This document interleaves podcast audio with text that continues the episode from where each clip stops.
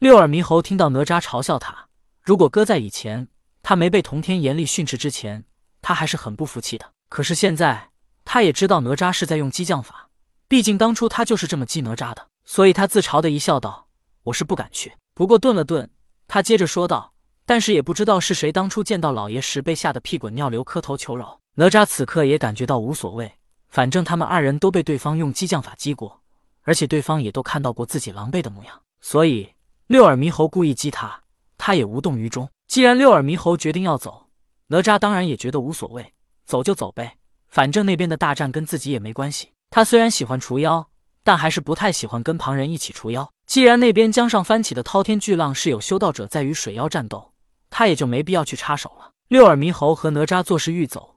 可是杨戬与袁弘战斗时，袁弘那数丈高的巨猿身躯飞到了半空之上。六耳猕猴刚想走，可他一眼就望到了半空中的巨猿。只见那巨猿白色的脑袋，青色的身躯，在他鼻孔上还挂着一个硕大无比的黄色铃铛。六耳猕猴并不认识什么吴知奇，他也没听说过这号人物。但是他看到巨猿白色脑袋、青色身躯，想想他自己就是白面猿猴，同为猴类，还同样都是白面。六耳猕猴同理心泛滥。六耳猕猴又看到巨猿脖子上挂着的铃铛，还听到铃铛发出叮叮当当的声响，他就回忆起自己的过去，被人类用绳索勒着脖子，用鞭子抽打他卖艺时的情景。如果不是后来因为他依靠善灵音的本能，学会了三千小曲、八百大曲，成为了西岐三宝之一，那么他的结局可能比这个巨猿还惨。六耳猕猴之所以这么想，是因为他看到巨猿鼻子上的铃铛，一看就是有人故意挂上去的，这就说明。那巨猿也曾经有悲惨的过去。当然，六耳猕猴没有想错，吴知奇鼻子上的铃铛确实是大禹挂上去的。吴知奇被镇压在淮河河眼一千五百年间内，过的是悲惨的生活。但是在此之前，他可是在淮河兴风作浪。要不是他太过猖狂，胆敢阻拦大禹治水，否则他也不会被大禹镇压。所以，六耳猕猴只是看到巨猿悲惨的表面，而他不知道吴知奇有这种结果，是他咎由自取。但无论如何。一方面作为同类，一方面想到吴知奇与自己同病相怜的悲惨过去，六耳猕猴一时间又把童天严厉训斥的话给忘记了。不，纵然是他没忘记，他也抛到了九霄云外。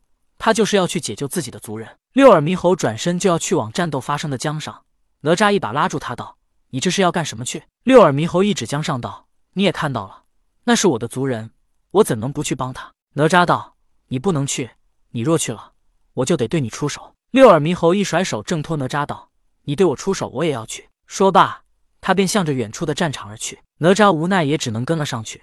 如果他现身，一定要除妖，这是他的使命，也是他必须要为太乙真人，不，他是要为太乙救苦天尊做的事。六耳猕猴为妖，哪吒现身就必须要对付他。更何况六耳猕猴现在还是为了另外一个妖怪。哪吒跟上去之后，隐身在暗处，并没有直接现身，他要先观察一下形势。当哪吒接近战场之后，发现战斗的双方居然是杨戬与一只巨猿。他在看到那巨猿使出的黑色铁棒，居然与死后封神为四废星的袁弘一般无二。哪吒明白了，他们这算是在进行当年未完成的战斗。哪吒当初之所以看不起李靖，一方面是因为他胆小怕事，另外一方面便是李靖不是他对手，便到处找帮手对付他，又是找文殊广法天尊，又是找普贤真人，最后还是依靠燃灯给的玲珑塔，才算是有了打败他的资格。而袁弘当年也并不算是败给了杨戬，是因为女娲娘娘的帮忙。所以哪吒理解袁弘还有杨戬的不甘心，而且看到是杨戬与袁弘战斗，哪吒也就专心致志的隐藏暗处，不再打算现身了。毕竟杨戬是有可能战败，但他有八九玄功，就算失败也绝对无法杀死他。纵然六耳猕猴和袁弘一起也不行。而且哪吒也知道，当年西岐伐纣时，许多他们无法完成的行动，都是依靠杨戬来完成。而且杨戬的智慧也在他之上。要说阐教三代弟子哪吒服气谁，也只有杨戬。当六耳猕猴来到一人一猿的战斗之处，话不多说，直接提着金箍棒就打了上来。六耳猕猴攻击的目标当然是杨戬。嗯，看到突然出现的六耳猕猴，杨戬和袁弘都很疑惑。不过袁弘看到六耳猕猴要攻击的是杨戬，他反而提棍挡住了六耳猕猴。砰！二棍相击，六耳猕猴被震退了出去，而袁弘却纹丝不动。此时的袁弘身高数丈，但是六耳猕猴还只是一个小猴子。这时，六耳猕猴才注意到巨猿和杨戬都身高数丈，他身体一抖，随即变得与袁弘和杨戬一样高。这一次，六耳猕猴没再直接攻击，因为他察觉到这现场的气氛有些不对。因为挡住他的不是杨戬，而是袁弘。六耳猕猴也是很疑惑，暗思：难不成他们的关系与我和哪吒的关系也一样？